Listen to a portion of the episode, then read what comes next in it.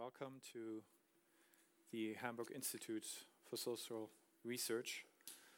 Thank you for coming. Um, my name is Philipp Müller. I'm working at the Hamburg Institute um, as a historian in the research group for um, on democ democracy and statehood. Uh, I will briefly introduce um, our guest, um, our tonight's guest, um, but actually many people would probably say that I do not need to introduce Kiran Patel. Um, he's at home and well known on all the European seas, and I believe that this is true. So therefore, um, I will actually not introduce him, uh, at least not in a conventional way. Uh, rather, I will explain why I believe that um, Kiran has something important to tell us within the context of our conference, Beyond the Progressive Story, reframing resistance to European integration that started today and will continue until Friday. I was extremely happy, Kiran, uh, when you accepted to give the keynote lecture. Thank you very much for coming. Thank you very much for being here. Let me highlight three points uh, to explain why I believe that it is important in the context of our conference uh, to have you with us. There are actually more points. My apologies for being selective, but I want to be brief. we are all very much looking forward to your lecture because you have been beyond the progressive story when you started working on European integration history many years ago. That is, when you started working on your first book dealing with the common agricultural policy. In that book, you show that farmers' federations have resisted European integration and contributed to Europeanization precisely by resisting they Europeanized against their will. That is the title of, of the book, and that captures in a nutshell much of what we have started to discuss today and will continue to discuss in the, common, in the, um, in the days to come. You have then generalized the concept of Europeanization in an important edited volume, showing that Europeanization does not simply describe a process that was limited to peaceful um, or progressive developments, Europeanization and de-Europeanization are part of one and the same story. Since we're in Hamburg, uh, let me repeat your reference in the, in the introduction um, of the book to tidal Europe. Um, the ebbs and flows of European integration cannot be subsumed to a linear form of progress. Finally, the title of your 2018 monograph on Project Europe points to another dimension of the questions that concern us here. European integration emerged from plans that were only partially realized, that had unintended consequences, that had to be recast on several occasions, as it is with projects. Actually, Kiran and I have met several times by chance in recent years. Um, once in the Widener Library at Harvard University, walking around the same bookshelf in the dark. Uh, but then also on the day of your application at Ludwig uh, Maximilian University in Munich, where you now hold the chair of European history of the 19th and century, uh, 20th centuries. I really happened to be in Munich that day, uh, and all of a sudden stood in front of you on the platform of the um, Munich subway. Now, could one tell this as a story of progress? Um, well, I guess one would have to get many twists and turns of coincidence um, out of the way. And I guess that is actually the task that historians of European history have to face. I'm very much looking forward to seeing how you tackle the questions of European integration history tonight. Thank you.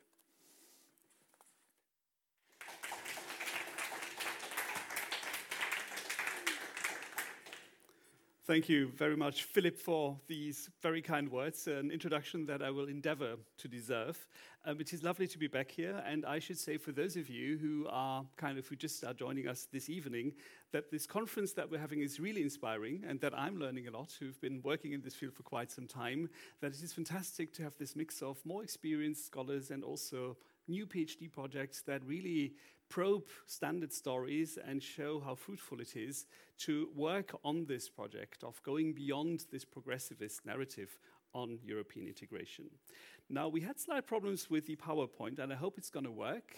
And it does, that's fantastic, because I would like to start with Churchill's underpants, or slightly more precisely, with the 25th of November in the scenic city of Strasbourg. On that day, several thousand, mostly young people, took to the streets to call for a more united Europe. Several months before, the Council of Europe had held its first session in that very city.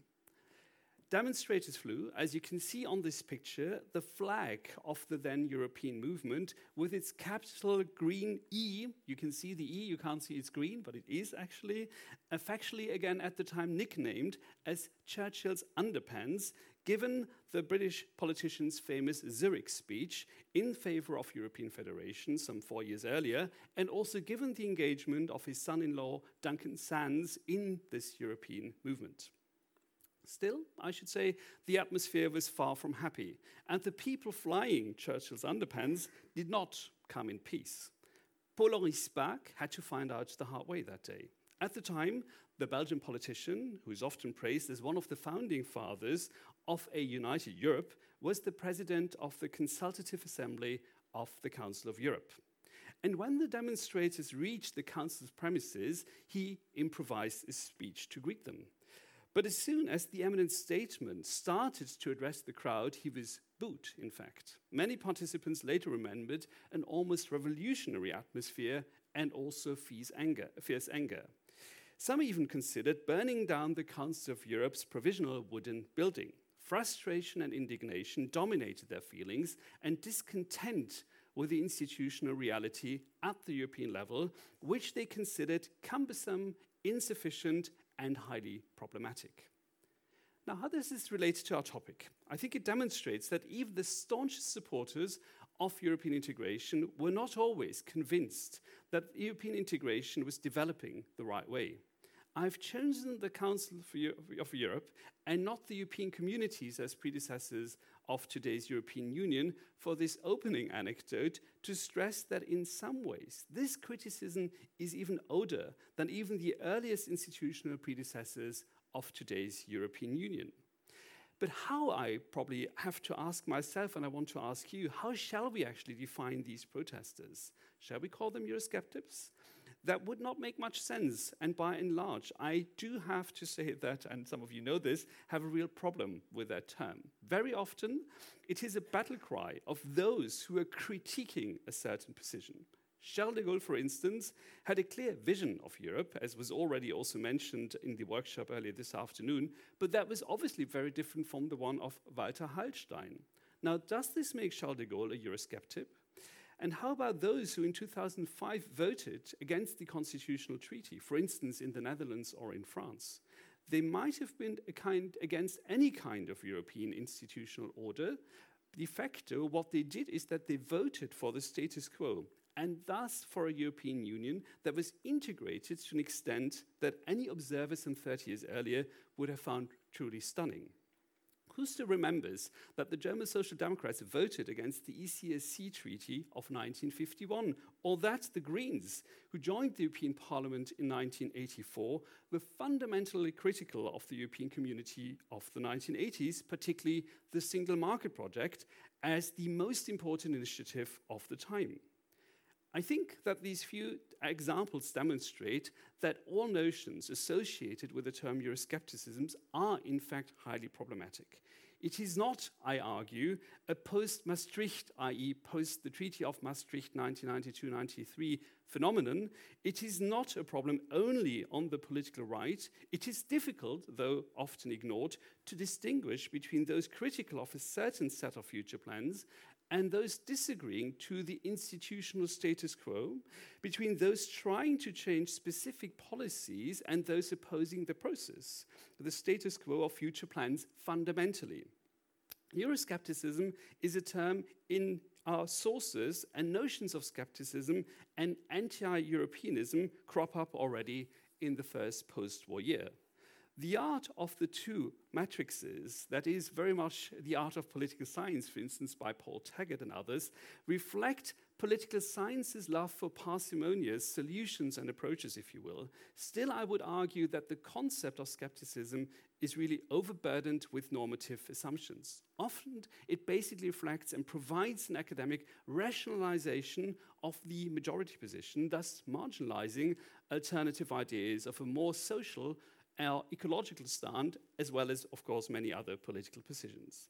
Now, to avoid a clear understand, misunderstanding here, while a, as a citizen, I do have my clear opinions on which positions I find constructive or even positive and which I don't, I do think that good scholarship must try to keep distance in its analytical categories from the debates of contemporaries and should not simply reproduce them, basically. For me, again, taking this epistemic and analytical distance from such debates is maybe even one of the main yardsticks of good research. Hence, my criticism that I've already summarized here. I also don't think that pragmatism really helps, even if some contributions in our field, also recent ones, have basically first often summarized the debate very critically also about this term and stressed that there isn't really an intellectually satisfactory answer, but then still resort to using the term as an analytical category anyway. I do find that analytically problematic and plea for at least, if you will, a moratorium of sorts. So I would like to propose that we agree not to use the term as an analytical concept for the next, maybe say, five years. And I would argue that if we do so, if we agree to do so, we have more to win actually than to lose. Getting rid of this ill fitting intellectual corset will open up, and I think this is exactly what this conference is already showing, new perspectives and enable us to see an ever more multifaceted view and also very diverse social practices with which people from all layers of society on diff different geographies interacted with the emergence of the transnational polity that we today call the European Union. Now, as a small conceptual addendum, I would like to add um, since I'm already in the bashing mode, if you will, that I'm also quite critical of the term democratic backsliding, another term that has risen to prominence over the past years, particularly in political science, um, and that is, of course, very much about the state the European Union is in today. And I would like to address that very briefly from a historian's perspective, my perspective as a historian. I'm not wanting to generalize here. The point is that, of course, we do see very, I think, or normatively speaking, problematic developments in the European Union with regard to countries such as Hungary, for instance, where, again, the normative basis that has been to some extent established in the European Union is very, very much coming under threat. Now, the question that I only have for us as a scholarly community, and beyond also for the public discussion, is whether the term democratic backsliding is really very helpful in this context. Why so? Because it basically um, identifies um, organizations such as PiS or maybe persons such as Viktor Orban as backward, as regressive, as traditional, if you will. And if you will, this still falls into the whole trajectory of a progressivist narrative, right? Whereby the positive side has the history and history on its side, and that will lead us into the future, whereas these are going back and retreating to an earlier stance. Now, I would argue as a historian that if we look at some of these movements, we see many things that, of course, hark back, and that ideas that we might want to call kind of as an idealization of a given past are part and parcel of these movements. But I would argue that in many ways, these are also very new movements and very new ideas. For instance, with Orban, who does not want to leave the European Union anymore and go back to the old idea of national sovereignty, but is quite comfortable with his country also being in the European Union, but wanting to change that union from within. So, in that sense, I would argue, and I'm only taking this as one example, that again, quite a few of those ideas that these movements stand for are actually quite new, right? And come in new mixes and shapes. And hence the idea to simply disqualify them as something sliding back into an earlier story is to a good extent full with the old kind of modernization theory idea of us moving into an ever more democratic, positive future, if you will, full of teleological assumptions and a normative overdrive that also kind of short circuits certain political ideas with how history should actually look.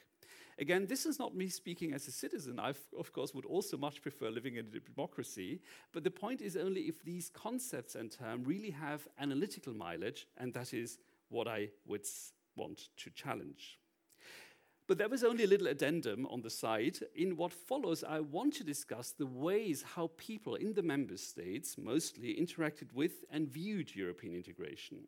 A first step of this short presentation will briefly summarize why existing research sees opposition again to the phenomenon mostly, mostly as a large post-Maastricht phenomenon. Again, this is mostly for those who may be more new to this literature. I know many of you um, have contributed to this literature themselves, and I'm also much indebted to some of you, many of you in this room, who have also informed my thinking about this issue.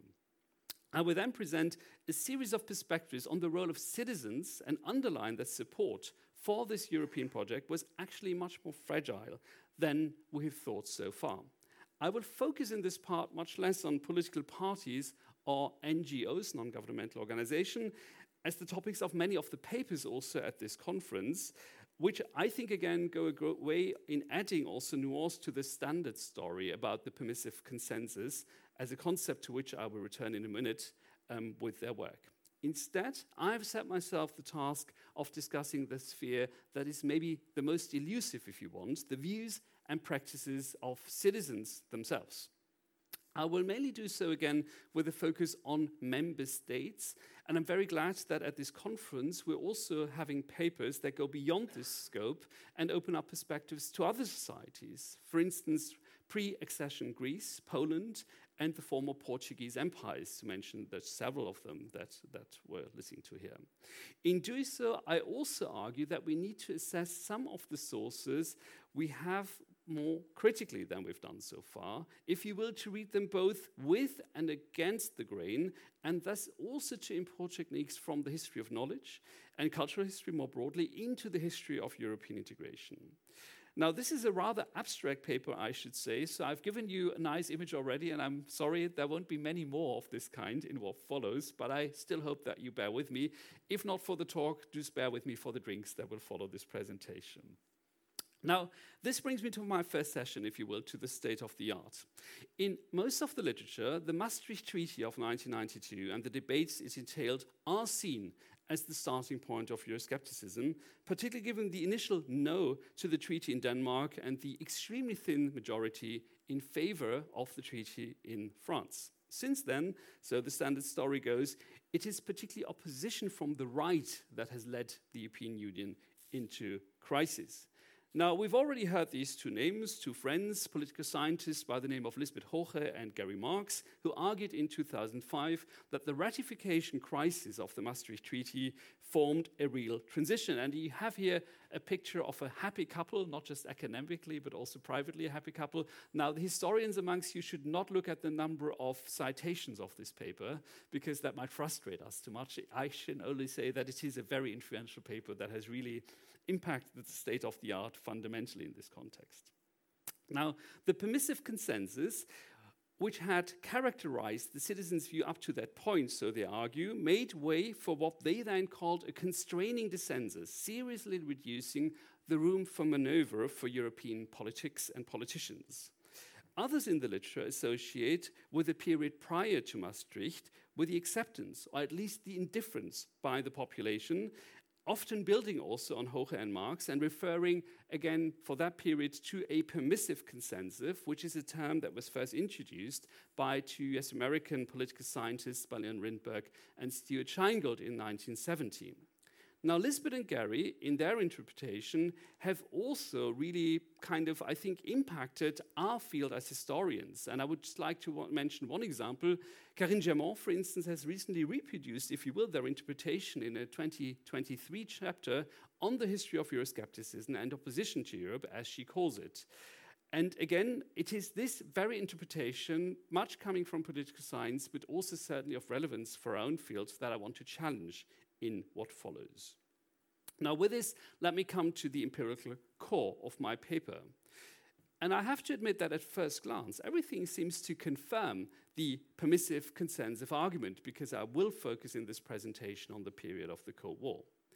Given the largely technocratic character of the early communities, citizens, I would also acknowledge, weren't really much involved in EC politics. Yes, there were moments of crisis also during the first four decades of European integration after 1950, but they were not really triggered by citizens' attitudes, but mostly within the realm of elite politics and rifts between the member states. Think most obviously of the crisis of the empty chair in 1965 66, a typical maneuver of elite politics in which again French President Charles de Gaulle unilaterally decided to immobilize the European institutions for half a year. Zooming in on citizens specifically, the existing opinion polls on the issue also show us approval ratings that are, in fact, consistently high, again, supporting, if you will, the permissive consensus argument. In 1950, for example, a survey in 12 Western European states found that 63% supported the objective of European integration. In the six EC member states in 1970, it reached even 87%.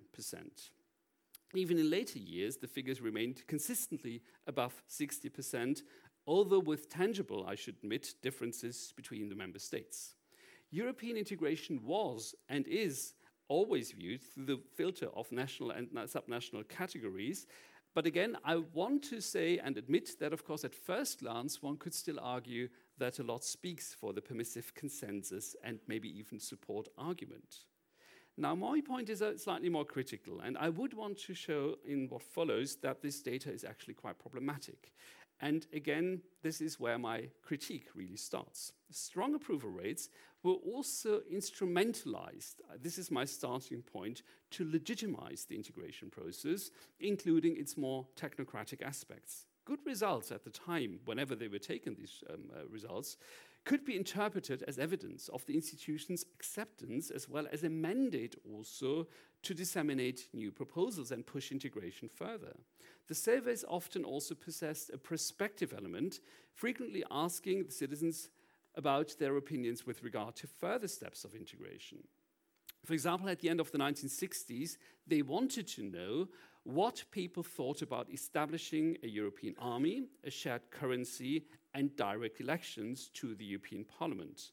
Support in such opinion polls was quickly then transformed in the political arena into a mandate to call for further steps of European integration.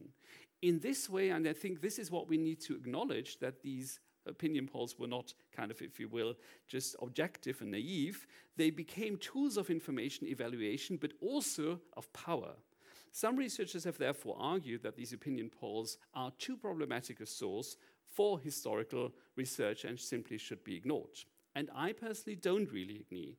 I think, again, just as historians in other fields have learned, for instance, to read the colonial archive with, again, I've used this metaphor before, with and against the grain, European history has to assess such documents critically and to draw lines that remain hidden also in the official material. Now, if one tries to approach the sources from this vantage point, the first thing that is striking is the gap, I think, between nominal support and actual knowledge with regard to the European communities. For example, most of the population responded with disinterest to the treaties of Rome, which from today's perspective sadly represents a quantum leap in European integration. In West Germany, according to a survey from January 1957, only 49% had ever heard of the common market and the European Economic Community. And only 17% were able to give correct answers when asked what these terms actually meant. In January 1958, the corresponding figures were 56 and 21%, so no real fantastic big rise. Now, only 20% were certain that the treaty in question also had been signed. So, also that very basic fact wasn't clear to people.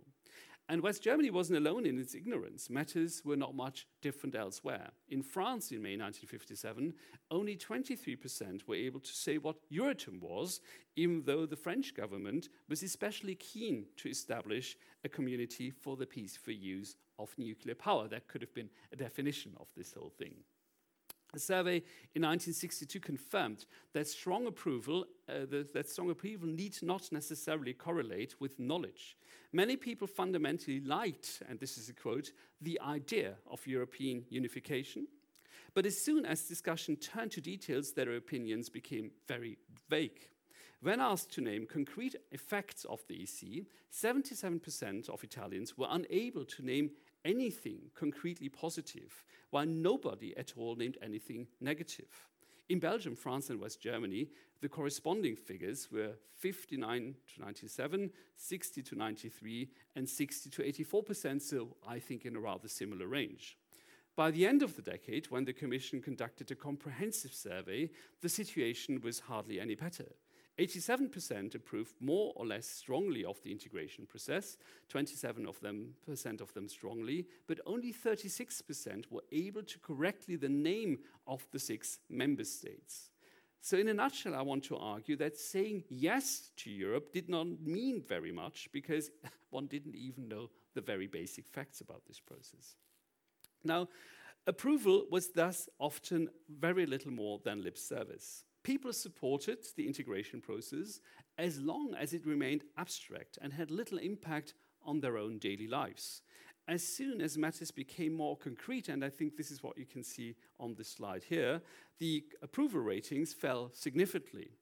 Nothing illustrates this better than the surveys from the Netherlands, France, the United Kingdom, and West Germany from the early 1960s. Again, large majorities everywhere fundamentally supported European integration. But when asked about these specific measures, the figures often dropped by 10 to 20 percent, and that um, most consistently in the United Kingdom, where they were higher, um, at least in this period of time. Negative integration in the area of the economy, in other words, dismantling trade barriers, was one of the most popular concrete measures, as you can see here. Integration steps involving social redistribution and supranational cooperation in the field of foreign policy was much less popular in comparison, even if they still commanded majority approval in many countries in this period of time. This trend continued in later years. If we consider the period before the Maastricht Treaty, there are several interesting findings, I think. Firstly, nominal support for the integration process remained consistently high, as you can see here, although certain fluctuations can certainly be identified. Moreover, there was no clear upward trend, which is also interesting for this period. So one could not argue that the EC was an immediate success story, snowballing popular support as it grew and developed. I think, secondly, it is conspicuous that there was a striking gap in this phase between general approval of European unification, approval of the interview's one's own country's membership, and personal affinity to the EC. The discrepancy was especially large between abstract support for integration on the one hand and concrete support for the EC on the other, as revealed by the crucial question of regret over possible failure, as you can see here. If we examine this question at the level of the member states, the difference between the two figures was between 25 and 35% in most countries across that period as a whole. Despite differences of degree, citizens everywhere identified considerably less with the EC than actually with the abstract objective of European unification. In fact, the relationship between citizens and the EC remained primarily, I think, a non relationship. The Stoic philosophers of ancient Greece would have called the Isian adiaphoron, a matter, if you will, that has no moral merit or demerit. For all the support for Europe, that was the attitude of the overwhelming majority of about the European community during the Cold War, and that perspective, I think, has repercussions to this very day. From there, let me now go one level deeper and discuss what I would like to call semantic demobilization in and also through opinion polls. I would like to argue, again, working with this kind of source, that the methods of contemporary opinion polls provide a key explanation, actually, for the citizens' indifference at the time, underlining the need to read such sources also against the grain. At the time, Eurobarometer normally asked about the degree of support to the, and now it's important what use, term they used, the unification or the idea of unification in Europe. These terms, I think, were utterly vague and semantically very open. They were much less precise than political goals such as the European federal state or also the political status quo of the existing institutions. Those more fine grained questions were carefully avoided by and large, while unification could mean a whole host of very different things. It could mean the European Free Trade Association, EFTA, as a rival institution to the EC. It could mean a form of cultural association, maybe even one transcending the Cold War divide, or for instance, also many forms of interstate cooperation that place civil society front and center, such as city twinning, um, where citizens often liked um, the realities much more than those of the institutions of the EC. Um, Ronald Inglehart, Jean-Jacques René Rabier, and Karl-Heinz Reif, amongst the leading opinion pollsters of the age, had to concede themselves that the reference points of pro-European support was, and this is a quote, a floating reference. They admitted that, but they did not admit that this, of course, also significantly reduced the reliability and the informative value of such sort of surveys that they themselves produced. Now, it is in this light that we need to read the low figures for interest in European affairs. This is again a quote.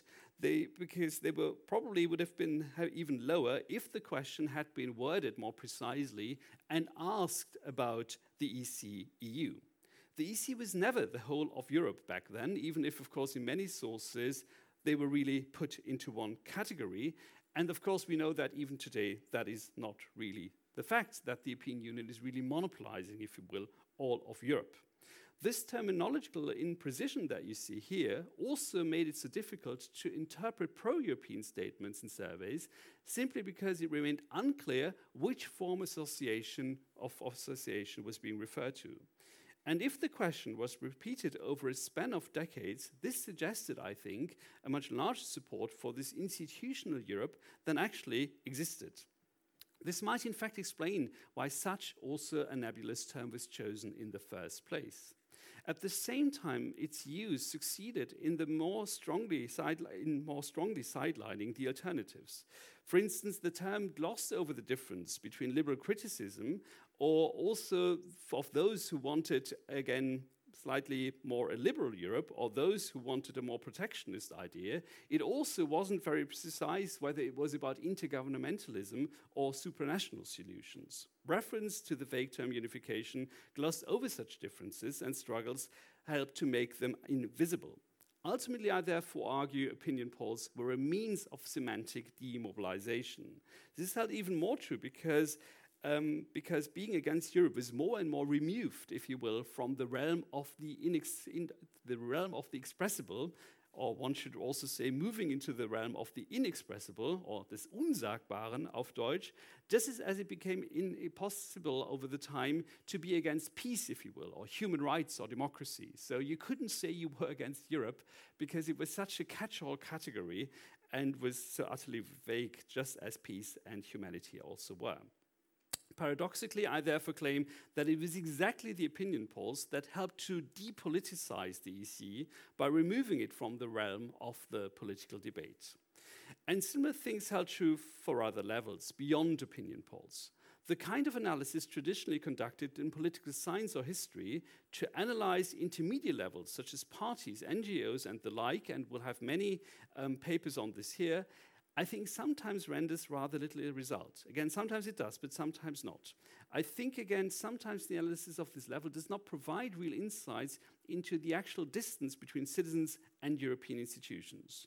And for the time since the Maastricht Treaty, Peter Mair, an Irish political scientist, former colleague who unfortunately passed away much too early, has argued that resistance against the EU in the population um, was there, but that it was again hardly reflected in the political landscape. Now, Peter Mair kind of formulated this with regard to the 1990s and 2000s and called this depoliticization. And I think that his idea, his argument, also holds true for these earlier periods. Let me take the European Parliament as an example. During the Cold War, hardly any party was represented here that really opposed the status quo and further integration in Europe in any principled way. Prior to the introduction of direct elections in 1979, the European Parliament was composed of parliamentarians from various national representations, and in fact, mostly of those interested in this very project and open towards the process. During the 1980s, some smaller parties were able to enter the EP that were opposed to the European project in a rather fundamental way, including the aforementioned German Greens. However, I would argue that they didn't manage to change the debate in any fundamental way at the time. And this void mainly had to do with the intricacies of the European Parliament. Ever since the introduction of direct elections, campaigns sometimes addressed the EC's institutional dimensions, yes. But given that the EP had hardly any say on real decisions, domestic issues from the respective member state that people were voting in stood front and center during the campaigns and also for decision making processes for citizens. For these reasons, EP elections have often been called second order elections. European affairs, so to say, were overshadowed by topics from one's own domestic debate regular national elections, which theoretically could have been the bigger kind of trigger to change European policies by changing the course of one's own governments, did of course do rather little to fill this void because people made their choices rather based on other criteria than the European polities, uh, politics of that specific um, party. Hence, and here domestic and other international concerns again outpaced European politics. The period that ex existing research summarizes under the label permissive consensus was thus a time in which the EP and parties ultimately contributed, I argue, to demobilizing and depoliticizing the political space of the community, then rather really filling it with meaningful ways of, of discussing it. The situation in lobby groups was sometimes not so much better because quite a few of them also turned their back on European integration once they realized that they weren't really able to change it in fundamental ways. Again, trade unions would be an example. Philipp was kind enough to mention farmers already, on which I've worked, where there, I would argue there was resistance, but it was also channeled into European politics in such ways that one would not find it obviously, often so obviously, because there was also a way of integrating them into the process that, to a large extent, and put the argument short, they were becoming dependent on European funds. So many of these interest groups tried to twist the system in their own favor, which also kept fundamental criticism receding more towards the margins. Further reasons for the gap between most citizens and the EC cosmos were the community's economic focus, its more technocratic aspect, and its remoteness from everyday life. At the same time, it would be false to place face blame on the EC's technocratic tendencies rather only on power mad bureaucrats in the European Commission, as one sometimes hears. Frequently, it was namely the member states that blocked greater accessibility, whether in form of direct, more direct participation or more direct democratic control. For instance, again, it was Charles de Gaulle who criticized Brussels as a technocratic behemoth, but of course, he had no interest whatsoever in really further curtailing national sovereignty by enabling more direct participation, civil society engagement, or democratic control of that European entity. Moreover, his line on Europe was by no means always backed by clear majorities, so he wasn't simply representing the French idea on what this project should be all about. Surveys in France on, in the course of the 1960s show a consistent majority for British membership. And still, this didn't stop de Gaulle from twice using his veto against enlargement um, of the United Kingdom and other countries. In general terms, many national politicians preferred again to keep the EC at arm's length, to claim the credit for successes in European processes while blaming Europe, if you will, for most of the problems. Brussels, one could argue, is painted black in order to allow the nation state to shine.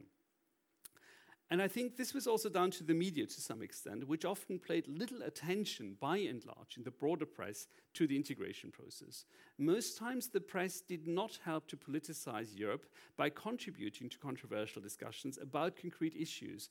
And this has to do also with how the media was set up in the 1950s and 60s. And we've started to discuss changes in rec more recent periods also at this conference, so that for a long time in many countries, a pro EC perspective dominated at least some of the leading media.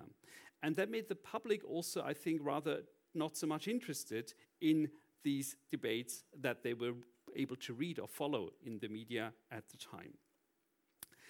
At the same time, I would argue that European integration was particularly attractive, basically, when it did not seem to affect one's own lives too much directly.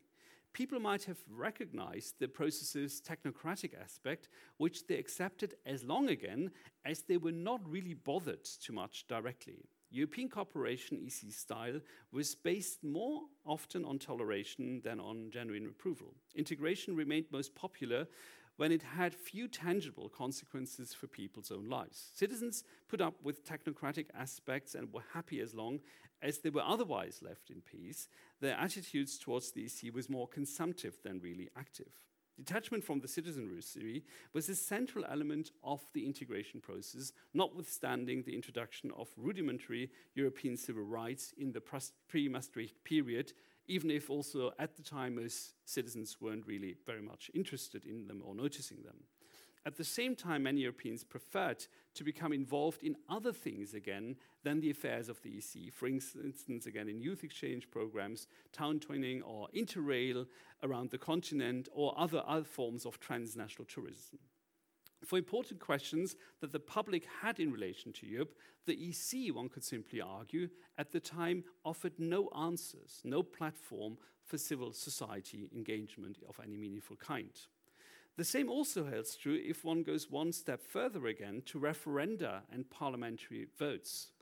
The snapshot moments when voters were actually called to the polls also demonstrate how approval for the EC and its predecessors always remained more fragile, I think, than we have assumed for the longest time. And that's suggested by the consensus and then suggested by the consensus of permissive consensus. But first of all, if we start thinking about this dimension, it is striking, I think, how rarely really the citizens were asked to really go to the polls prior to the Treaty of Maastricht. Many of the shift in the integration process discussed during that very period was never really laid out before the population of the member state. That applied, for instance, to the British accession applications of the 1960s, the Luxembourg Compromise of 1966, or, for instance, the establishment of the European political cooperation some four years later. Nor were significant community initiatives in the areas like monetary, environmental, or cultural policies, or the stronger orientation on human rights since the 1970s ever really put at the time to a vote. Here again, I think we see the technocratic element. There were, however, parliamentary votes and referendums over various membership applications and the Single European Act. And the results, I think, were not always in favor of further integration, although most referendums and parliamentary votes in the period before Maastricht did produce, in fact, clear majorities for the EC. But there were also, and I think that is important to stress, important exceptions. In 1954, as many of you will know, the French National Assembly voted with a clear 319 to 264 to reject the European Defence Community, which we also discussed earlier this afternoon. Integration research to date has interpreted this as a unique defeat, but again, this I think isn't really much correct. A last minute Norwegian referendum of 1972, after the accession treaty had already been negotiated, rejected EC membership by a 53.5% majority. Ten years later, Greenland voted to leave the EC by a margin of 53 to 47 percent. And why the Irish referendum ratifying the Single European Act appeared clear cut, the complex backstory involved first amending the Irish constitution to accommodate the EC's new structures. Attitudes remained particularly critical, if we zoom in even further, in a number of states that were not among the original six founding countries, a fact reflected in surveys even more clearly than in formal ballots.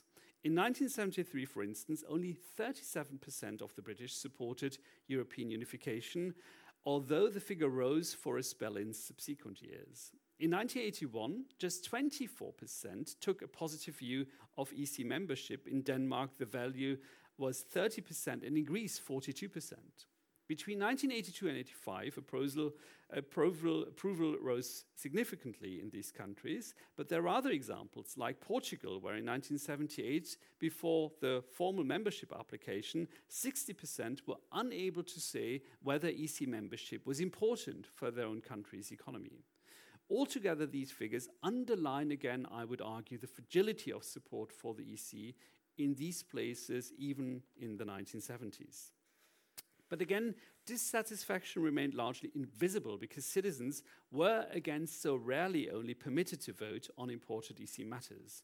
Because, as described above, many knew very little about the community, and while many showed so little interest, it was also hence comparably easy to mobilize powerful forces against this project. The EC suffered defeats, especially where, such as in Norway in 1972, the pro EC camp was over optimistic and lacked prominent campaign leaders, while the opposition was better organized. The EC could quickly crumble from this adiaphoron, if you will, to an object of diverse and often diffuse fears, which often had more to do with also internal social and political conflicts than really with concrete questions pertaining to the European community. This kind of criticism not only prevented further integration moves, but also had the potential to call into question the status quo. Hence, it also did come, of course, as a complete shock to the Danish establishment and also to EU or EC elites, I should say, more generally, when a narrow majority of 50%, 50.7% voted on to June 1992 against ratifying the Maastricht Treaty in that Scandinavian country. The heads of state of government of the other member states were deeply disappointed and dismayed. Only British ex Prime Minister Margaret Thatcher, no surprise there, congratulated the Danes on the results.